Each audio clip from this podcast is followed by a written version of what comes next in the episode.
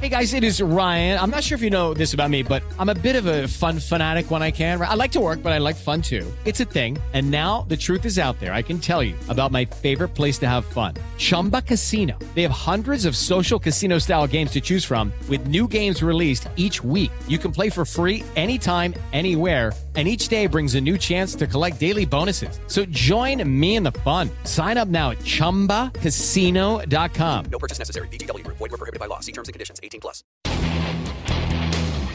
Ciudadanos informados, informando. Este es el podcast de Iñaki Manero, 88.9 Noticias. Información que sirve. Tráfico y clima cada 15 minutos. El Congreso del Estado de Michoacán Ojalá haya muchos se les pegara esto. Hizo historia el Congreso del Estado de Michoacán. Aprobó reformas a la ley de educación para garantizar el acceso gratuito a toallas íntimas femeninas, tampones y todo lo demás a, las mujeres en las escuelas públicas en el Estado. No sé por qué, por qué nos cuesta trabajo decir tampón, toalla, toalla íntima, mujer, para la menstruación de la mujer. Pues sí, esa es la palabra, ¿no? Menstruar. Y también la palabra es pene, y la palabra es vagina, y la palabra es vulva, y la palabra es este seno. O sea, no entiendo, no entiendo el problema que tenemos con las partes del cuerpo, no lo entiendo, nos da miedo. Todavía seguimos, ahí nos estamos presionando. Bueno, es, es conocida como la ley de menstruación digna y va a fomentar la educación menstrual y va a proporcionar productos sanitarios, o sea, toallas, tampones para niñas, mujeres y personas menstruantes en las escuelas públicas estatales sí, sí existe el término personas menstruantes. Desde una perspectiva de género, dice, dice la gente del, del Congreso de Michoacán, desde una perspectiva de género, se tiene como finalidad garantizar y fomentar el derecho a la educación menstrual y se facilitará el acceso gratuito a los productos de gestión menstrual para niñas, mujeres y personas menstruantes que lo requieran en las escuelas públicas, dice el Congreso de Michoacán.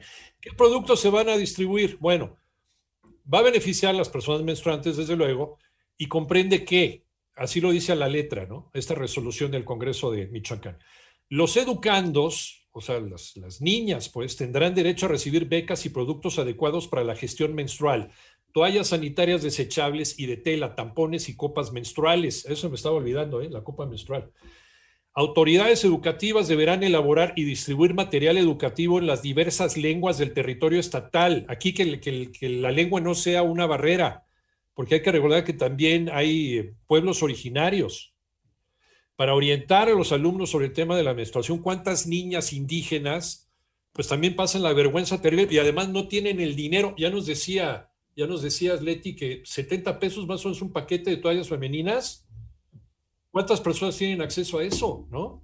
Deberán eh, contarse con insumos básicos de higiene y salud menstrual para evitar la ausencia escolar, el bullying y la discriminación. ¿Y cómo evitar el bullying y la discriminación?